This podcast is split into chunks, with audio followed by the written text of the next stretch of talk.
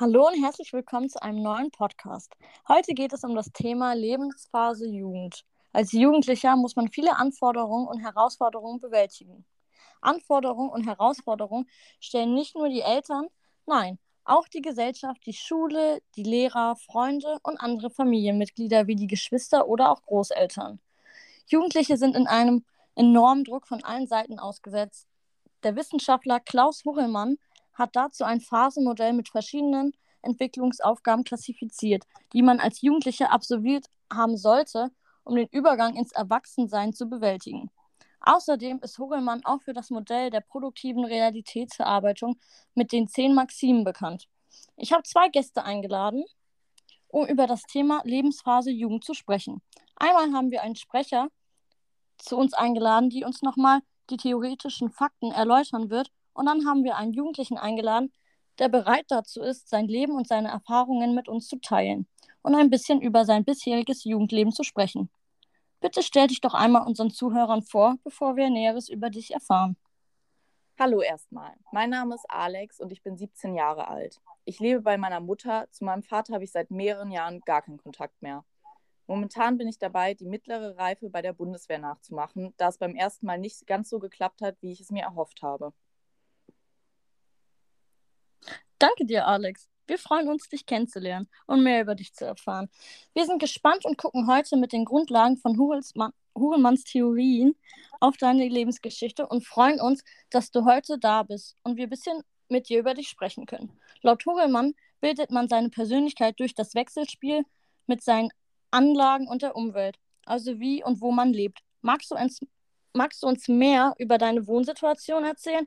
Vielleicht auch dazu, dass du keinen Kontakt mehr zu deinem Vater hast? Woran liegt das und wie kam das zustande?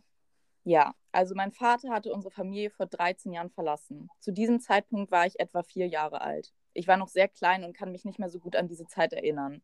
Aber mein Vater war damals alkoholabhängig und auch sehr gewaltsam meiner Mutter und mir gegenüber. Eines Tages ist er aus dem Haus gegangen und kam einfach nie wieder zurück. Seit diesem Zeitpunkt habe ich ihn auch nie wieder gesehen oder je irgendetwas von ihm gehört. Das klingt ziemlich hart, vor allem in so jungen Jahren.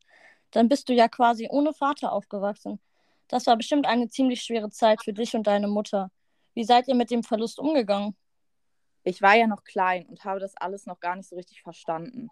Ich habe zwar gemerkt, dass, meine, dass es meiner Mutter sehr schlecht damit geht, sowas merkt man einfach, und ich habe ja auch mitbekommen, dass mein Vater nicht mehr wiedergekommen ist.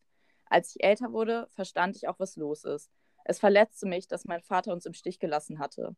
Aber noch mehr verletzte mich, dass er in all diesen Jahren sich nicht einmal melden konnte, um zu wissen, wie es seinem eigenen Sohn geht. Ich stelle mir oft die Frage, ob er manchmal an mich denkt, ob er sich die Frage stellt, wie es mir geht, oder ob ich ihm einfach komplett egal bin. Ich versuche sein Handeln zu verstehen, aber egal wie ich es drehe in meinem Kopf, kann ich mir nicht erklären, wieso er jemals überhaupt gegangen ist. Ein Verlust einer so wichtigen Person im Leben ist nie einfach und bringt viele psychische Probleme mit sich.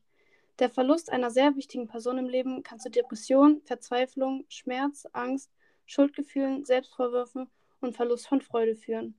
Und wenn man alles in Frage stellt und man sich Gedanken darüber macht, kann man nicht damit abschließen.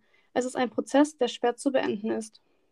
Das hat dein Leben sicher sehr geprägt und dich auch ein Stück verändert. Erzähle uns doch von dem Verhältnis zu dir und deiner Mutter.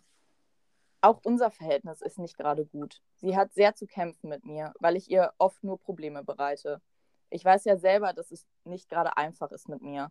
Erst kürzlich verlor ich meinen Job bei der Bundeswehr, was für sie sehr, sehr schlimm war.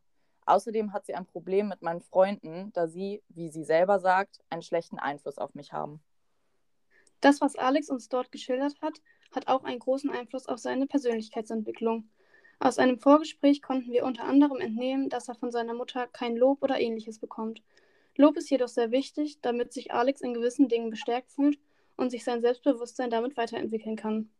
Was wir aber gerade außerdem noch erfahren haben, ist, dass Alex sein, seinen Job verloren hat. Um darauf genauer eingehen zu können, haben wir uns mal die idealtypische Darstellung der Entwicklungsaufgaben angeschaut. Da Alex im Jugendalter ist, steht ihm der Übergang zur, zum Erwachsenenalter bevor. Ein Teil davon ist auch der Übergang in die Berufsrolle. Da er an diesem Punkt jedoch gescheitert ist, fehlt ihm ein wichtiger Teil, um sich weiterzuentwickeln. Nun wollen wir jedoch noch weiteres von Alex und dem Verhältnis zu seiner Mutter erfahren. Und was denkst du, warum deine Mutter sagt, dass deine Freunde einen schlechten Einfluss auf dich haben? Meine Freunde gehen immer feiern und haben Spaß, machen das, worauf sie Lust haben, ohne groß darüber nachzudenken. Dazu muss ich aber auch sagen, dass sie sogenannte Raver-Partys besuchen. Dort nehmen sie Drogen und wirken auch bei Schlägereien mit. Ich bin ein Teil von ihnen. Das, was sie machen, mache ich auch mit. Meine Mutter meint, ich tue das aus Unsicherheit und Gruppenzwang, aber das stimmt gar nicht. Ich mag das, wie sie leben und deswegen will ich quasi so sein wie sie. Ich kleide mich auch so wie sie. Ja, ich gebe zu, dass die Klamotten etwas teurer sind und da ich jetzt auch gerade keinen Job habe, muss mir meine Mutter mit dem Geld da ein bisschen aushelfen. Würdest du denn gerne ein besseres Verhältnis zu deiner Mutter haben? Es ist halt nicht einfach, irgendwo dazuzugehören. Aber genau deswegen sollte sie mich da etwas unterstützen. Dann würde unser Verhältnis bestimmt auch besser werden. Und unser Verhältnis wäre auch besser, wenn sie mich meine Sachen auch einfach mal machen lassen würde, ohne sich immer einzumischen oder mir alles schlecht zu reden. Ich denke, deine Mutter will nur das Beste für dich, weshalb sie auch so überfürsorglich ist. Es ist normal, sie hat Angst um dich, vor allem wenn man mitbekommt, was du mit deinen Freunden unternimmst. Aber natürlich musst du auch deine eigenen Erfahrungen machen und selbst für dich wissen, was richtig und was falsch ist. Um dies besser zu verstehen, schauen wir uns einmal den Erziehungsstil der Mutter an. Unter Erziehungsstilen werden anhaltend, anhaltende Praktiken der Eltern verstanden, wie sie mit ihrem Kind umgehen. Die Mutter von Alex wendet den überbehüteten Stil an. Das bedeutet, sie lässt Alex keinen Freiraum, seine eigenen Erfahrungen zu machen und möchte ihm am liebsten auch den Kontakt zu seinen Freunden verbieten. Teilweise kommt aber auch der vernachlässigende Stil durch, wenn man hört, dass kein Lob, keine Anerkennung und keine Nähe von der Mutter kommt. Nun kommen wir jedoch zu einem weiteren wichtigen Punkt. Die Persönlichkeitsentwicklung ist ein Zusammenspiel aus innerer und äußerer Realität. Die innere Realität sind deine charakterlichen Fähigkeiten und dein eigener Verstand. Und die äußerliche Realität sind die Einflüsse der sozialen und räumlichen Umwelt. Wir werden diese Begriffe nun einmal auf Alex beziehen. Den größten Part bei Alex, äußeren, bei Alex äußeren Realität beinhalten seine Mutter, seine Freundesgruppe, aber auch sein Vater. Diese Personen haben alle einen großen Einfluss auf Alex Persönlichkeitsentwicklung, in diesem Falle im negativen Sinne. Aber auch seine innere Realität wird vor allem durch seine Unsicherheit dargestellt. Alex ist sehr unsicher bei unbekannten und unstrukturierten Sachen und traut sich an nichts Neues heran. Auch bei seinem neuen Weg bei der Bundeswehr hat er Zweifel. Diese Zweifel hemmen ihn, seine Persönlichkeit weiterzuentwickeln. Wichtig dabei ist, es ein Gleichgewicht zwischen innerer und äußerer Realität zu finden, um eine stabile und starke Persönlichkeit zu entwickeln. Natürlich passiert das nicht sofort, sondern es dauert und braucht ein paar Anläufe. Es ist normal, dass man aus dem Gleichgewicht kommt. Nur ist es wichtig, nicht aufzugeben. Dafür braucht man Rückhalt und Akzeptanz der Gesellschaft. Deine Mutter ist deine engste Bezugsperson. Was denkst du, würdest du von ihr brauchen, um dich unterstützt zu fühlen? Mir würde es helfen, wenn sie mich einfach mal versuchen würde zu verstehen oder es wenigstens probiert. Ich bin noch jung und möchte meine eigenen Erfahrungen machen. Bestimmt ist nicht alles gut und richtig, was ich mache, aber ich muss selber lernen und gucken, was mich voranbringt. Sie sollte meine Entscheidung respektieren und mich nicht immer anschreien und immer was dagegen sagen. Das ist verständlich. Es geht bestimmt vielen anderen Jugendlichen so ähnlich. Deswegen ist es gut, dass du bereit bist, über dein Leben mit uns zu sprechen. Sicherlich sind dir viele dankbar dafür. Danke, dass du heute hier warst.